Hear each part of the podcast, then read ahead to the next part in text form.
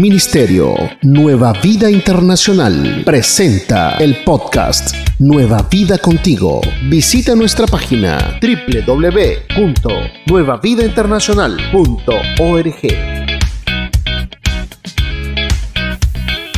Extenderá a su pueblo. ¿Cuántos creen que Dios nos va a extender?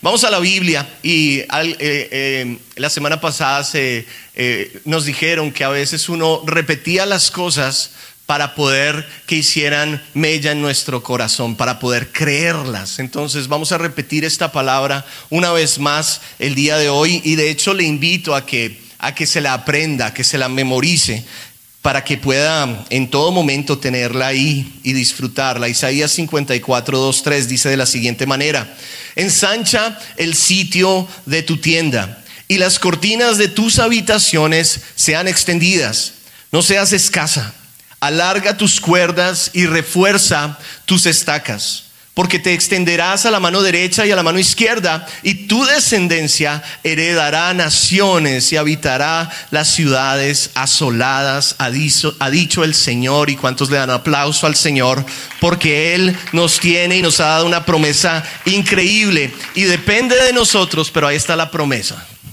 Sí, depende de usted, pero ahí está la promesa. Haga su parte, que Dios va a hacer la de usted. Entonces, recordamos esa palabra y, y, todas las palabras que hemos estado tocando durante estos días van ligadas a esta palabra de una u otra manera, ¿verdad? Recuerdan, la semana pasada hablamos un poquito de Abraham, ¿sí? Y hablábamos acerca de este hombre que tenía una promesa y que le tocó moverse, se movió en una forma increíble, cambiando muchas cosas para poder ver esa palabra cumplirse en su vida, ¿sí? El día de hoy vamos a hablar de algo, vamos a darle un contraste un poquito a esa palabra de la semana pasada. Si no la si no estuviste aquí o no la has visto, la puedes buscar en línea. Buscas Nueva Vida Charlotte en YouTube y la palabra se llamó Al que madruga. ¿Se acuerdan? Solo la tienen que ir y buscar por ahí para verla. ahora, pensando en lo que el Señor eh, ponía en mi corazón para, para compartir con ustedes el día de hoy, eh, recordé algo que nos pasó con mi esposa hace algún tiempo que viajamos a, Colombia. Y para todos nosotros latinoamericanos sabemos que eh, cuando uno va de compras en el país de uno, uno, uno entra a una tienda, dependiendo de la tienda obviamente, y uno puede hacer algo que en Centroamérica le llaman regatear. ¿Sí? Negociar. ¿Sí? Ay, no se hagan como que no saben qué es eso. Allá los veo regateando los tomatitos. No se hagan. Y recuerdo que mi esposa fuimos a un lugar, a un barrio donde están eh, todas las zapaterías de, Bogotá. Encuentra zapatos de todas clases, increíble, o sea, una cosa muy chévere. Y entramos a un lugar. Pero antes de entrar, yo le dije a ella: ni se te ocurra hablar. Porque esta gente, ellos pueden, eh, cuando tú hablas, eh, ellos pueden notar que tú no eres de ahí y si ellos notan que tú e, no eres de ahí, olvídate, pues te tiras el negocio. ¿Sí? Y entonces recuerdo que yo empecé, eh, ella vio los zapatos que quería, man, entonces yo, yo la miraba. Pilas. No, ah, estos son, ok, no digas nada. Bueno, entonces vamos con estos y empezamos a negociar. Sí, es como, como negociando un carro aquí, ya usted sabe.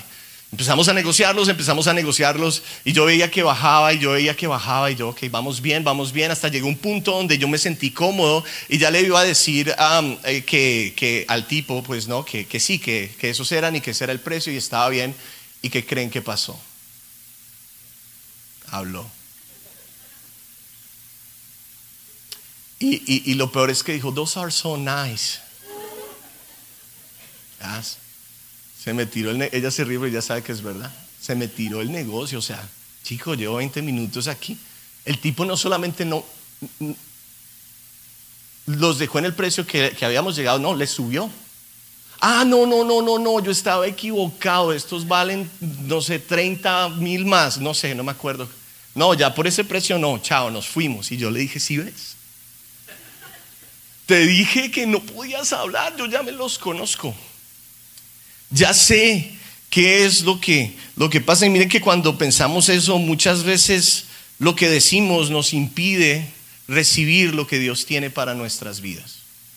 Muchas veces cuando hablamos cosas o decimos demás, esto causa que, que las cosas que Dios tiene para nosotros se detengan.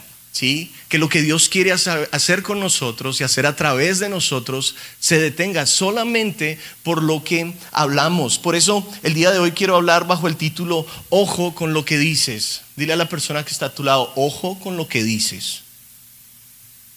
Estaba pensando entre este y pilas con lo que dices, pero ese suena muy de calle. ¿Sí? Ojo con lo que dices, ten cuidado, mira a la persona que está a tu lado y si es tu esposa, díselo así con más ganas. El pastor está diciendo, ten cuidado con lo que dices. Pero esposa, también usted dígale lo mismo a él con ese mismo cariño. Ten cuidado con lo que dices porque muchas veces todo lo que recibimos es un resultado de lo que decimos. ¿Sí? Y eso no, me lo, no lo digo yo, no me lo estoy inventando, es totalmente palabra del Señor. Y bueno, para, para llegar ahí, arranquemos donde, donde dejamos la semana pasada, ¿no? Dejamos, hablamos de Abraham, hablamos de un hombre que dejó su tierra, su parentela, eh, siguiendo un sueño, siguiendo algo que Dios le, le dijo que le mostraría a medida de que él iba llegando allá. Y vimos a este hombre caminando por esta tierra que el Señor le decía, esta es tu tierra. Y seguía caminando y esta es tu tierra. Y esto es lo que yo le voy a dar a tu descendencia. Y ahí él empezó a caminar. Yo quiero mostrarles un mapa. Me dieron una muy buena idea esta semana en una reunión que tuvimos. Y les quiero mostrar un mapa porque la palabra a veces nos habla en una forma que, que en, en un capítulo pueden pasar 300 años en dos versículos mil millas. O sea, una cosa que, es increíble, pero entonces miremos algo rapidito de la semana pasada. Esto va a parecer como una clase por los primeros cinco minutos. Les voy a dar el contexto, la historia en cinco minutos. Entonces, eh, si no pagaron a la entrada, les va a ir muy bien. Van a llevar mucho por tan poquito el día de hoy. Entonces, aquí no se paga, disculpen, para aquellos que están conectados. Tramos gratis. Entonces, esto no sirve. Hay mucha luz aquí, no sirve. Bueno, ¿alcanzan a verlo? Perfecto. Entonces, miren la parte más arriba, allá donde está el número 17, ahí. Dice ahí, ¿verdad? Si lo pueden ver, es una ciudad. Entonces, cuando Dios llama a Abraham, él no está ni siquiera en este mapa. Él está arriba, ya llegando como a esa luz una luz bien arriba, porque no, está en este mapa, y él empieza a caminar, y él empieza a caminar en este lado del mar Mediterráneo, y empieza a bajar, empieza a descender hasta, hasta el desierto del sur, y en toda esta área, y mientras él iba bajando, Dios le iba diciendo, este es el lugar que yo he dado para ti, esto es para tu familia, esto es para tus hijos, todo lo que pisare la planta de tus pies será tuyo. Es lo que le dijo, ¿verdad? Entonces él va caminando, él va caminando y él empieza a mirar todo esto y empieza a disfrutarlo y sigue caminando. Llega a un punto donde la palabra dice que él llegó a este lugar, a esta área, en Egipto. Porque en el lugar donde se, por este lado más o menos, donde él se, se quedó, ¿sí? Eh, había falta de comida, fue a Egipto, estuvo un tiempo ahí, regresó y cuando regresó empieza un proceso de extensión en su vida. Entonces él empieza a extenderse en una forma especial. Tiene el hijo de la promesa que se llamó Isaac. Entonces él tiene el hijo de la promesa, Isaac, y después del hijo de la promesa viene el hijo de este hombre, de Isaac, y este hombre se llamó Jacob. ¿Sí? Voy a ir bien rápido. Entonces Jacob también está en esa área Sí, más o menos. Por este lado, más o menos. Sí, es una área muy grande, pero por ese lado. Y entonces ahí ellos empiezan a multiplicar. Dice la palabra que Jacob tiene 12 hijos. Estos 12 hijos se convierten en las 12 tribus de esta gran nación, Israel, que Dios ya le había hablado al abuelito de Jacob. Entonces estos hombres, estos hombres, dice la Biblia que entre ellos había uno que se llamaba José. Y este, este chico empezó a tener sueños de grandeza, empezó a tener sueños de Dios donde lo llevaba a ver cosas increíbles. Lo comentó con sus hermanos y ¿qué sucedió? Sus hermanos se pusieron muy envidiosos. Y entonces dijeron, tenemos que salir de este soñador, diga conmigo, soñador. Sí, Tenemos que salir de este soñador y entonces lo que hacen es, tienen una idea, lo van a matar. Unos de ellos dicen, no, no, no, ¿cómo lo vamos a matar? No, no, hagamos otra cosa, vendámoslo. Obviamente esto tiene un plan increíble de Dios. Lo venden y el tipo termina en Egipto otra vez. En el lugar donde su abuelo cientos de años atrás, o no cientos, por ahí cien años atrás había estado. Y está ahí, dice la palabra que cuando llega una hambruna a los hermanos de José, en el lugar donde estaban, llega una hambruna y ellos dicen, no, tenemos que ir a un lugar donde hay comida. ¿Dónde había comida? En Egipto. Entonces ellos bajan a Egipto con su papá y, estoy corriendo en la historia, hay muchas cosas ahí, pero lo básico, bajan ahí y llegan a un lugar donde se encuentran con José, José los ve, los perdona de todo lo que le habían hecho, ¿se acuerdan? Porque José, antes de que sucediera eso, había pasado muchas cosas difíciles como esclavo y llegó al punto donde fue el segundo en rango después del faraón. Tenía el control de todo bueno, debajo del faraón. Cuando llegan los hermanos se encuentran con este hombre tan wow y se dan cuenta que, que era José el que vendieron. Él los perdona y los posiciona en lo mejor de la tierra en ese momento que se llamaba Gosén lo mejor de la tierra y lo ponen, los pone ahí para que ellos vivan bien. Pero la, la, palabra continúa y la historia continúa. ¿Y qué pasa? No somos, no somos superhéroes, o sea que morimos. Llega el momento de la muerte y llegó el momento de la muerte para José y para toda su generación. Y dice la Biblia que cuando él muere pasa un tiempo y después se levanta un rey que no conocía a José y tampoco había visto las maravillas que José había hecho. Entonces el tipo dice, hmm", este rey dice, wow, estos judíos que están en esta área y que se han multiplicado por todo Egipto, están creciendo tanto que si se levantan contra nosotros, se pueden unir con nuestros enemigos y destruirnos. Tenemos que hacer algo. Y la idea fue sencilla, esclavicémoslos. Estaban en un lugar de bendición, pero cuando ya la cobertura se había muerto, entonces fueron esclavizados. Fueron esclavizados por este rey. Dice la Biblia que duraron 430 años esclavizados. 400 largos años. La palabra nos enseña que ellos empezaron a clamarle al Señor.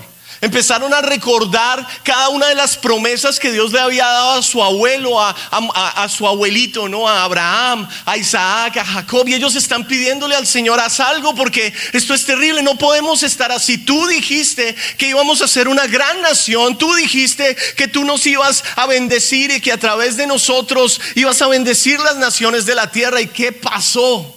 Dios escuchó el clamor. Dice la palabra que Dios escucha el clamor de ellos y levanta un libertador. Y este libertador se llamó Moisés. Mire, llevo tres minutos y ya hemos recorrido 500 años o más. ¿Todos claros hasta ahí? Llega este hombre, Moisés, y comienza este proceso de liberación, libertar al pueblo. Y Dios empieza a hacer cosas maravillosas a través de este hombre, al punto de que los reúne y empiezan a salir. Interesantemente, ellos van para la tierra de Canaán, que si usted ve, es esa área ahí arriba, Canaán. Y si usted mira la ruta que ellos tomaron, a diferencia de la ruta que hubiesen podido tomar, que fue la ruta que su abuelito había tomado años y años atrás, es muy diferente. Si vemos, Abraham bajó por la costa y por este lado donde dice Filisteos y entró a Egipto. Es la forma más cercana para llegar a Canaán. ¿Lo pueden ver?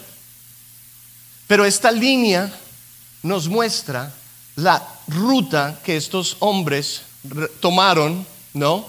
Eh, bajo el mando de Moisés. Se dieron una buena vuelta. Estaban en un tiempo de aprendizaje.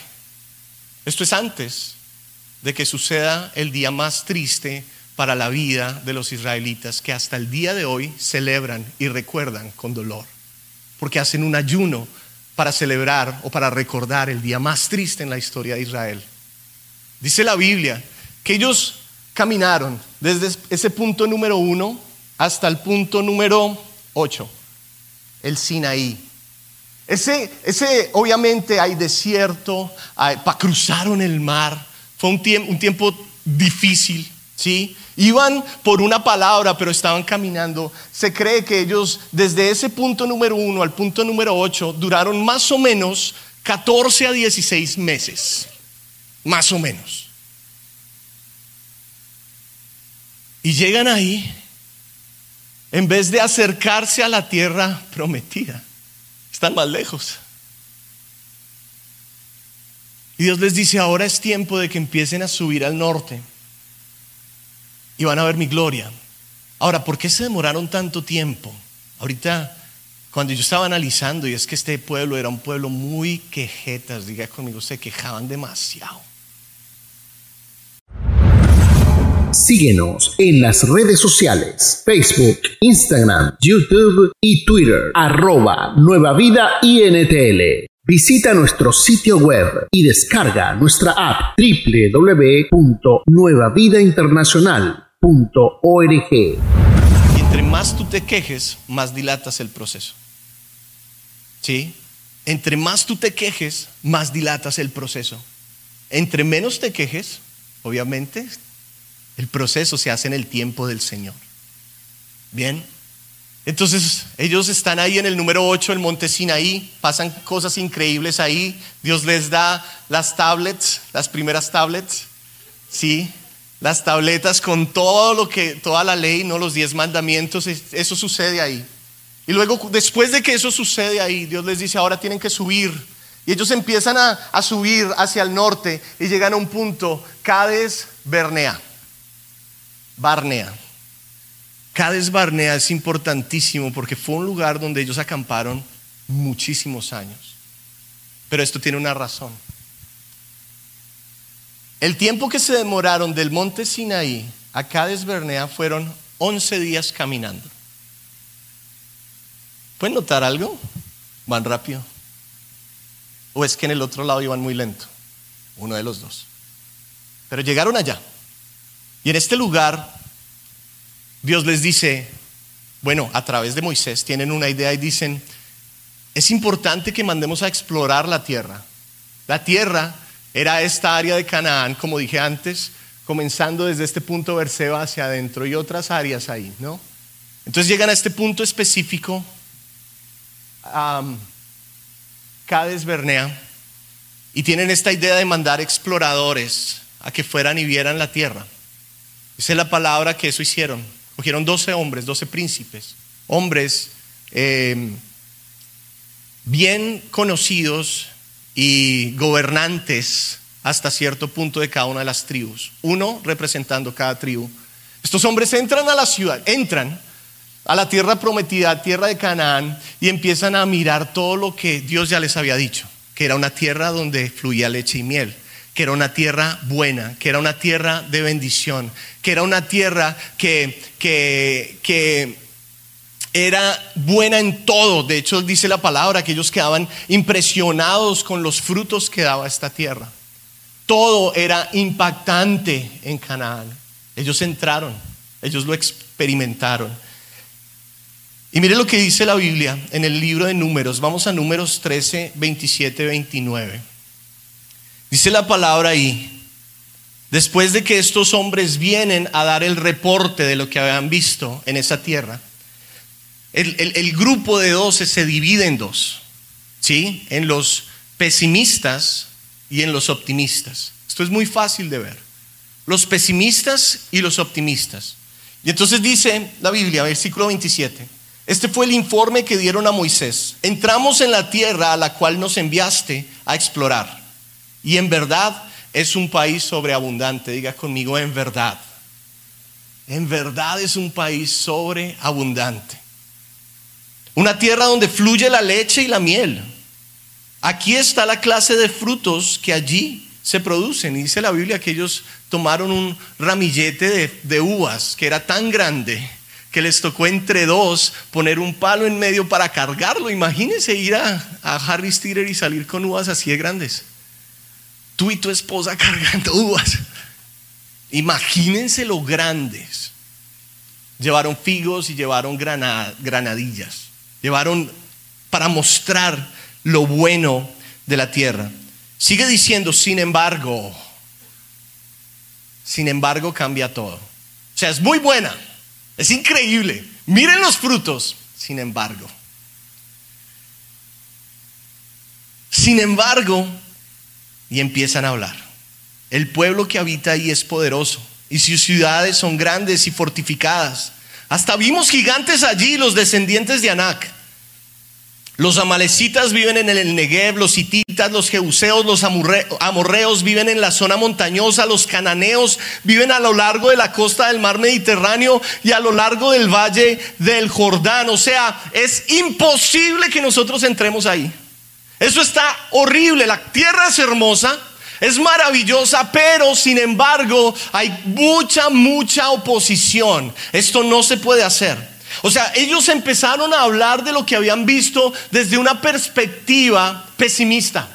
Ellos empezaron a decir, esto no se puede. ¿Sí? Empezaron a enfocarse en todo lo malo que, que, estaban viendo, aunque tenían una promesa y ya habían visto a Dios moverse en sus vidas, pero cuando se encontraron con esto, que era más grande que ellos, se achicopalaron, se achicaron, se asustaron y empezaron a hablar mal, empezaron a declarar mal.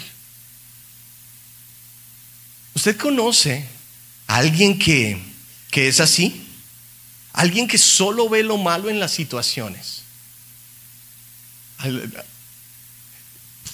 Están hablando.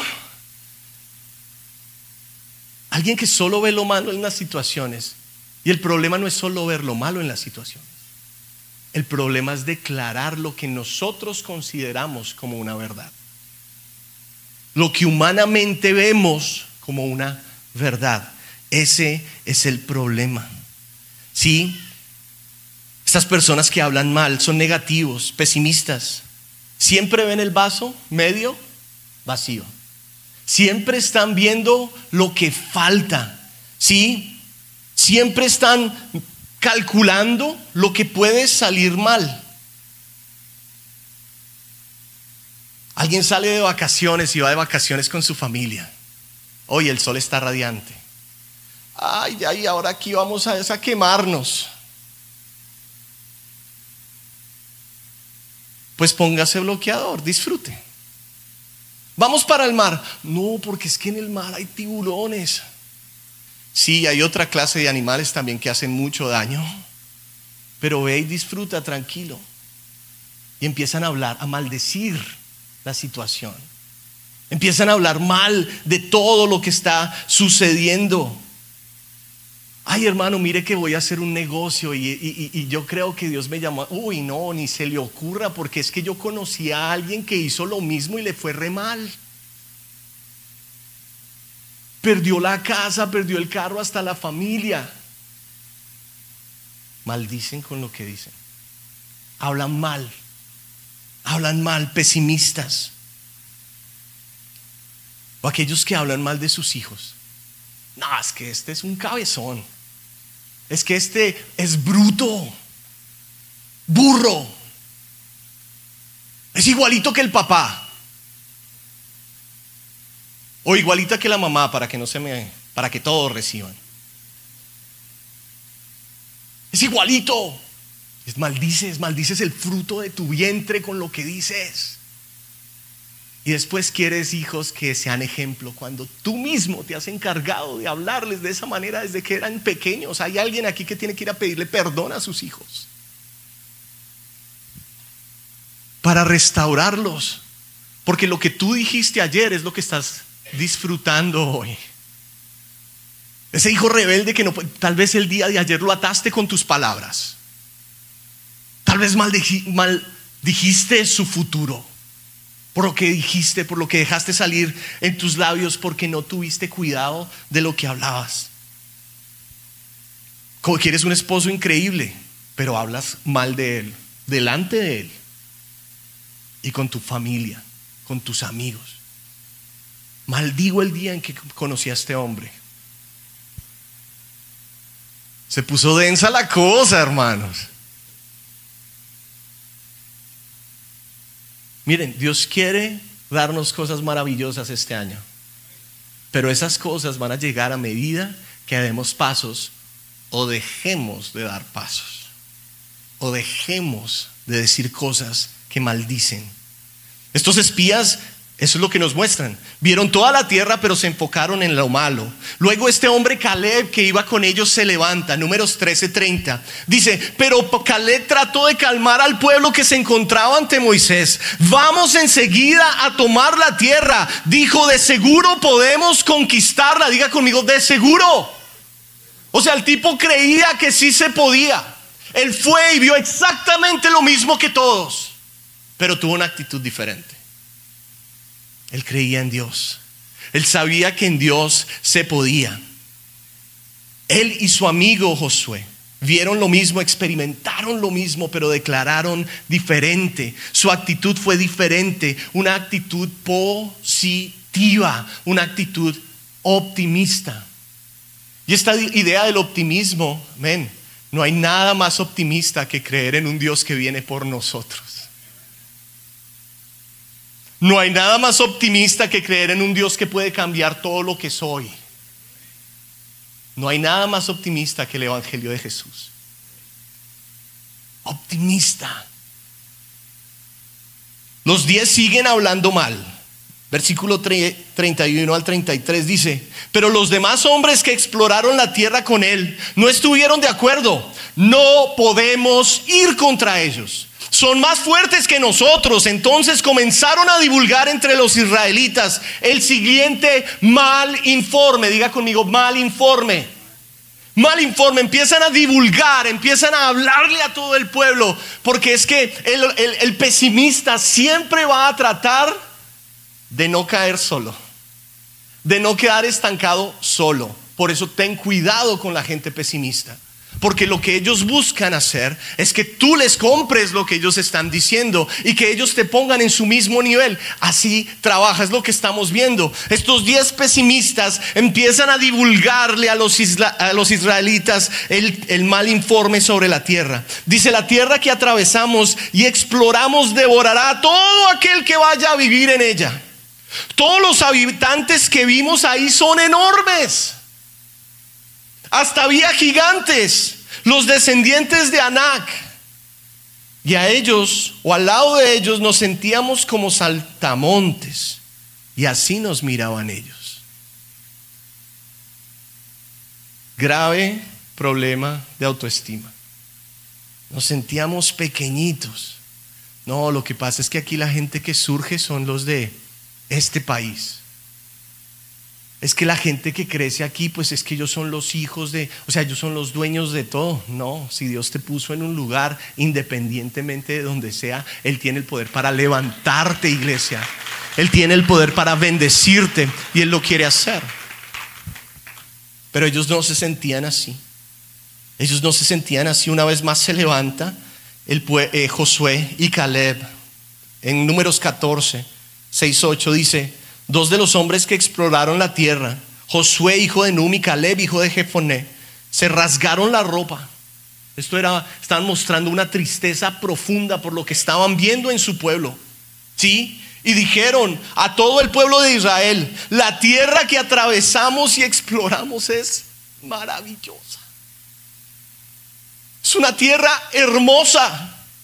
Si el Señor se agrada de nosotros, Él nos llevará a salvo a esa tierra y nos la entregará. Es una tierra fértil donde fluye leche y miel. Aunque se vea todo terrible, si estamos con Dios es posible.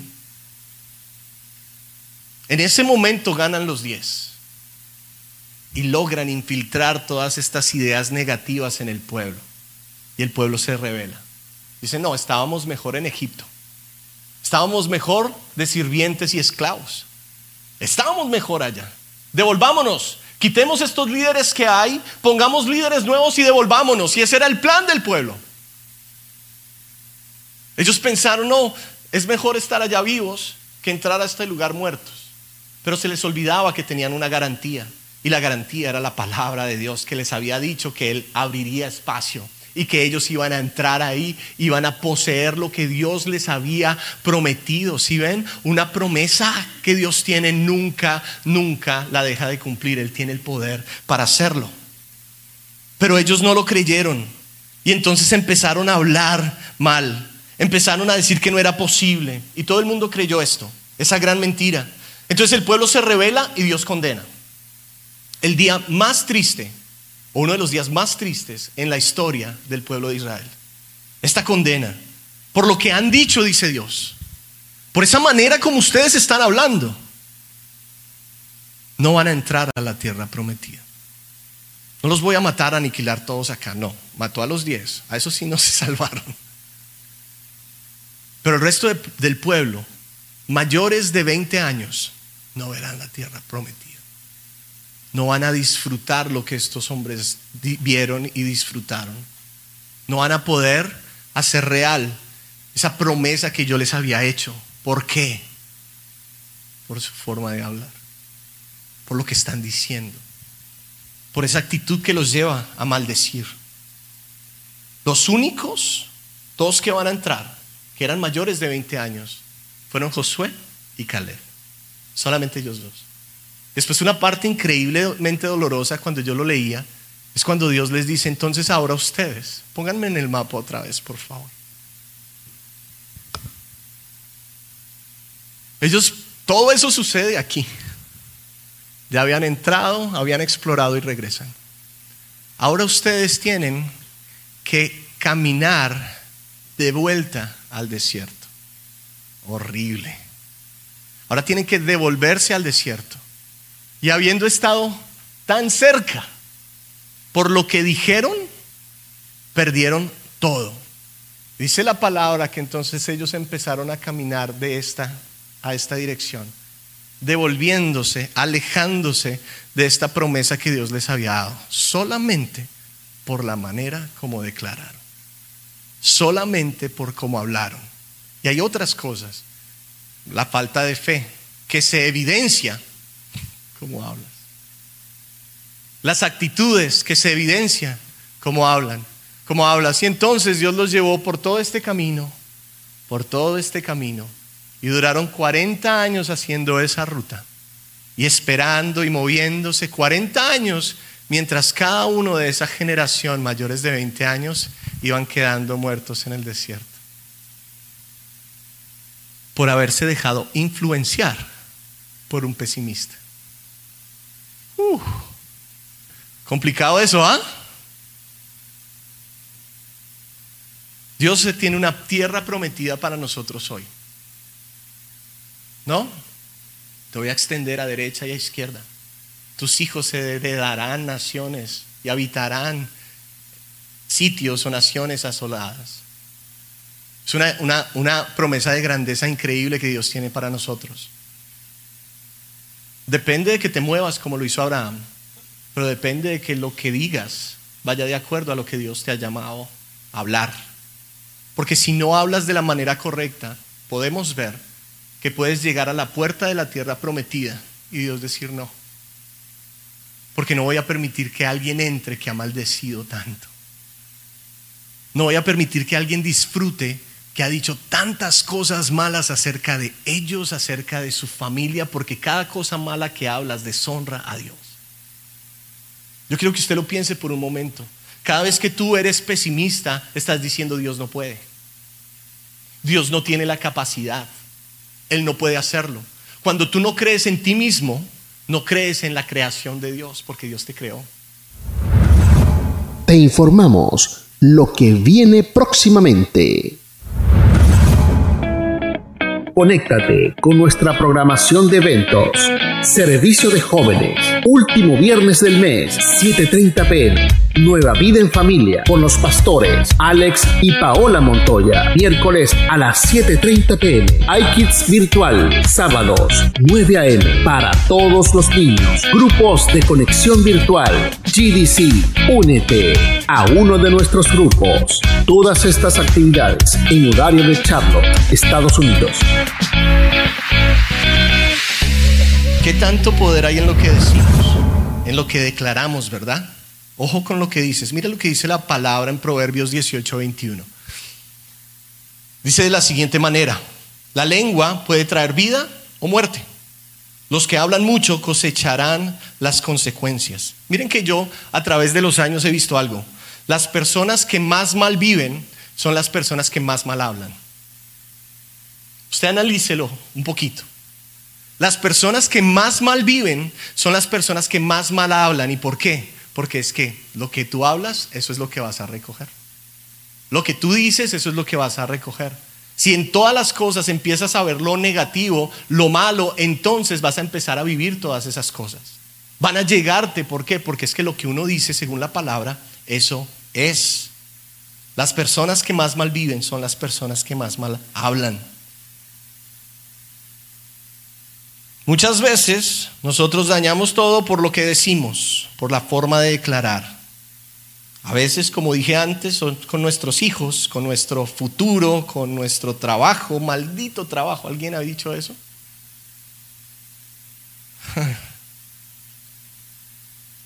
Este trabajo de porra, dicen por ahí.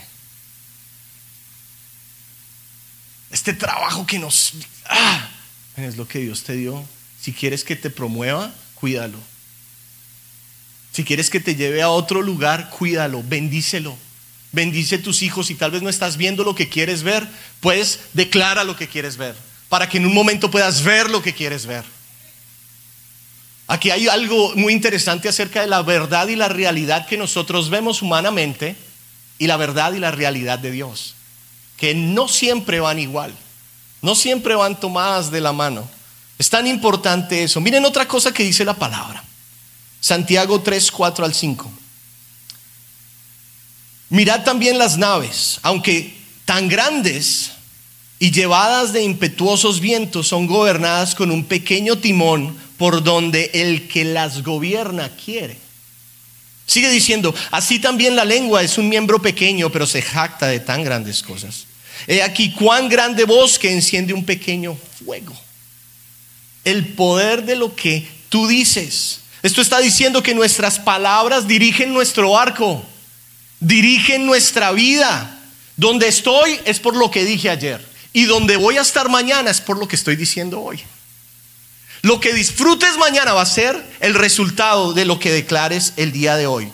Lucas 6, 45. Jesús tuvo algo que decir acerca de esto también. Dice, una persona buena produce cosas buenas del tesoro de su buen corazón. Y una persona mala produce cosas malas del tesoro de su mal corazón. Lo que uno dice brota de lo que hay en el corazón. O sea, esto no es solamente lo que dices, porque lo que dices simplemente refleja lo que ya hay aquí. Lo que has permitido en tu corazón, de lo que de la llenura del corazón habla la boca. Entonces, ¿quieres cambiar tu forma pesimista de hablar? Aquí, primero. Y lo que el Señor me mostraba él me decía que el, negativismo y el pesimismo son un problema que comienza en el corazón. Y la única forma de sanar estos corazones para que salga algo diferente cuando hablemos es una comunión con el Espíritu Santo. No hay otra. No hay otra forma de hacerlo. ¿Por qué? Porque es que la comunión con el Espíritu Santo nos lleva a conocer el corazón del Padre. Y entonces nos encontramos en situaciones difíciles que vemos una verdad porque usted ha escuchado a alguien que habla muy mal y dice, pero es que eso es la verdad. Es que no lo ve, que sí, no me está haciendo eh, caso. En mi casa la única que hace caso es Alexa.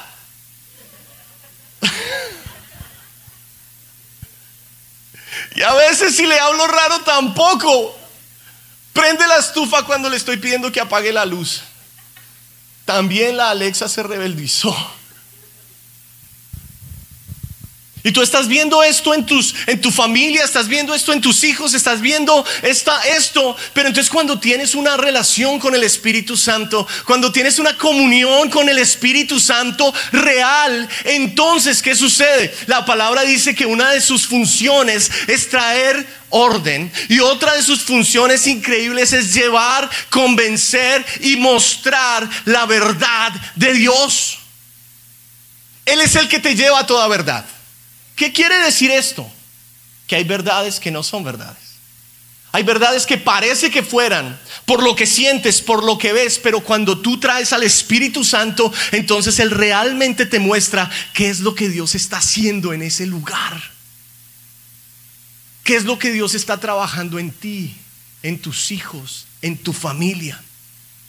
Miren, la mejor manera que yo he aprendido de darme cuenta si una persona tiene una comunión con el Espíritu Santo es a través de la manera como ellos hablan.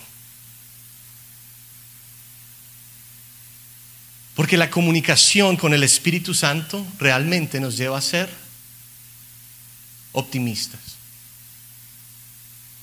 Porque la verdad del Señor siempre nos va a llevar a ser optimistas. Esta comunión con el Espíritu Santo comienza a cambiar nuestro corazón. Y cuando hay un cambio de corazón, hay un cambio de declaración.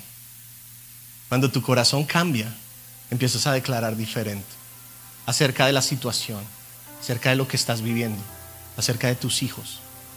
Tus hijos no van a ser lo peor de este mundo. Tus hijos son una respuesta para este mundo. Pero si tú no lo declaras, nunca lo vas a ver independientemente de lo que tú estés viendo en ellos. Porque esa es una realidad, pero no es la verdad.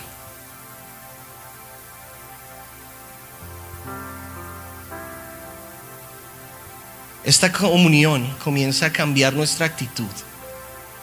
Y la actitud correcta siempre nos va a llevar a tener palabras correctas. ¿Verdad? Si tengo una buena actitud, una buena actitud, siempre voy a tener palabras correctas. Que aunque llegue la situación y me haga sentir, el diablo me diga, no se puede, todo es posible. Todo es posible. Que aunque el diablo me diga, estás solo y desamparado, porque si es nadie te llama, Dios está conmigo, Él es mi ayuda. ¿De dónde vendrá mi, socorro? Mi socorro viene del Señor, Él es mi protector. Que aunque te sientas sin fuerza, y como que you, you want to give up already, ya quieres soltar la toalla, ya quieres tirarte. Dios te dice, no, yo soy el que te levanto y el que te doy fuerza. Yo soy tu vigor y tú empiezas a declarar esa palabra y esa palabra que solo llega a través de la relación con el Espíritu. Y entonces esto se hace vivo donde dice resistir al diablo. Resistir al diablo. Y de vosotros huirá. ¿Cómo lo resistes? Con la palabra. ¿Cómo lo atraes? Con la palabra. Ojo con lo que dices. Ese que te hace sentir que no eres capaz. No, tú no puedes, no eres capaz, no lo vas a lograr, esto es muy grande para ti. ¿Y qué tal esa que dice, todo lo puedo en Cristo que me fortalece? Sí, va a estar difícil, pero no importa, porque yo estoy con Dios y Dios está conmigo y Él me va, a, me va a llevar a donde Él me ha llamado. Él me va a llevar a donde Él me ha llamado. Recuerda, cuando hablas negativamente estás viendo en lo humano, en lo lógico. Cuando hablas con optimismo, sin importar la realidad que veas, estás realmente viendo con los ojos de Dios. Y yo creo que esa es la clave este año, que aprendamos a ver con los ojos de Dios. Aprendamos a ver con los ojos de Dios. ¿Cuántos quieren ver con los ojos del Señor? Tengo tres consejos para los pesimistas. ¿Cuántos pesimistas hay aquí hoy? Hoy Dios puso luz sobre un área muy interesante y tal vez tú no te has dado cuenta, pero si tu esposa te lo ha dicho, ponle atención. Escucha a tu esposa. o si tu esposo te lo ha dicho, o si tu papi o tu mami te lo han dicho, take a listen. Consejos para los pesimistas y con eso termino. Primero, no hables. Dile a la persona que está a tu lado a veces es mejor callar no hables. No, pero es que me exploto adentro. Es mejor que te explotes adentro y no que explotes tu futuro o tus hijos o tu familia, ¿verdad? No hables. Tranquilo. Dile a la persona que está a tu lado, tranquilo. Relax. Dios tiene el control. Tranquilo, no hables. No te tires lo que Dios quiere hacer. No dañes lo que Dios quiere hacer. No hables. Por ahí dicen, calladitos nos vemos más bonitos, ¿verdad? Lo segundo es algo interno. Haz una corta oración. Síguenos en las redes sociales, Facebook, Instagram, YouTube y Twitter, arroba Nueva Vida INTL. Visita nuestro sitio web y descarga nuestra app www.nuevavidainternacional.org. Dios, muéstrame lo que tú ves en esta situación. Porque lo que yo veo es esto, pero ¿qué es lo que tú estás viendo? Muéstrame, Señor, qué es lo que tú ves en esta situación. Abre mis ojos, Espíritu Santo. No para actuar por impulso, no para moverme sin ninguna clase de control, sino Muéstrame, Señor, lo que tú tienes en esta situación para mí, porque tú dices que todas las situaciones tienen algo bueno para nosotros. Muéstramelo porque ahorita no lo veo. Y mi negativo se está levantando. Y mi pesimista se está levantando.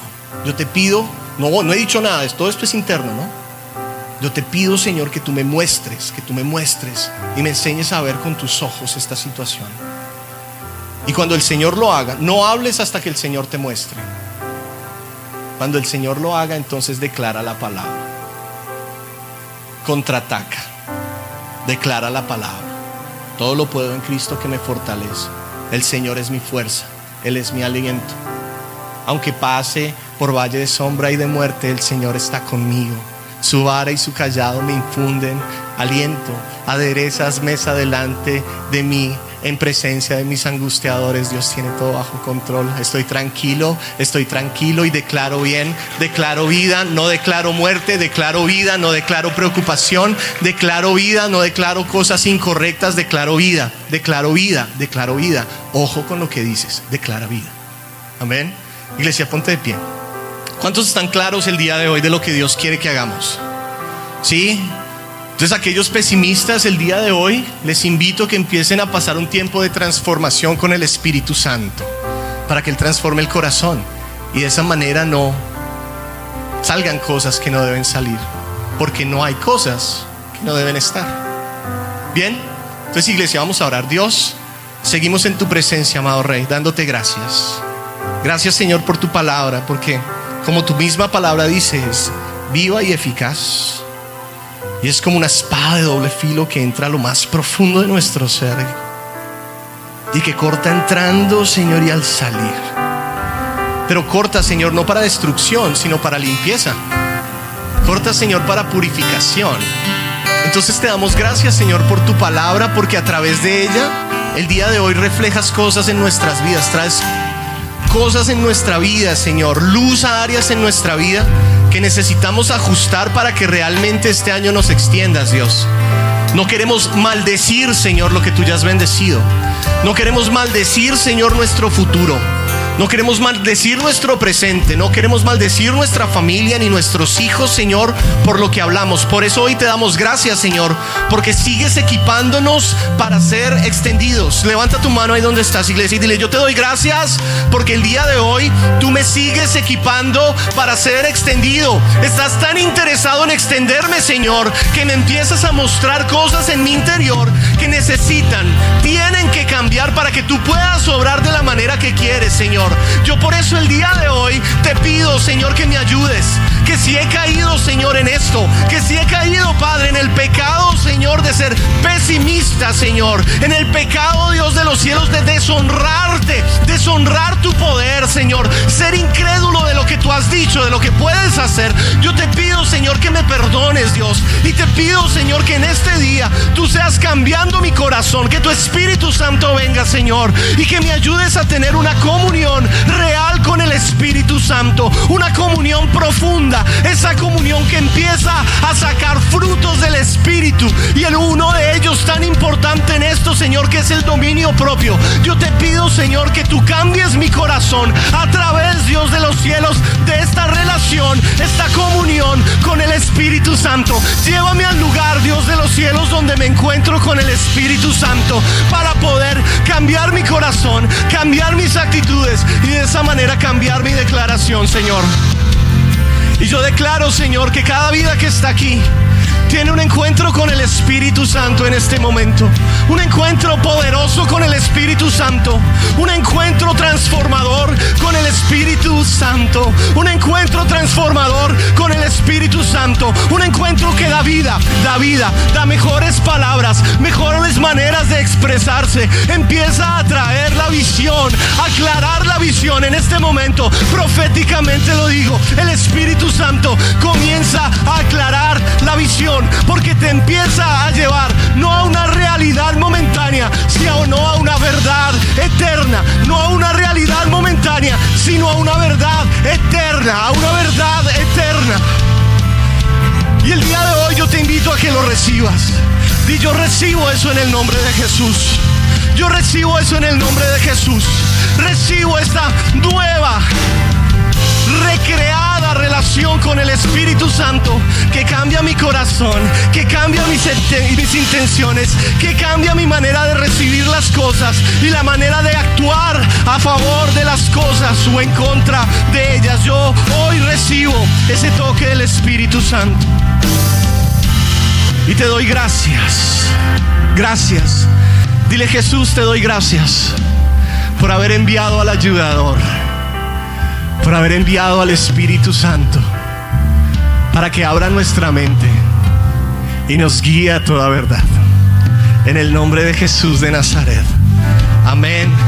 Y amén. Y una iglesia en victoria. El mejor aplauso al Señor. Fuerte ese aplauso a Él.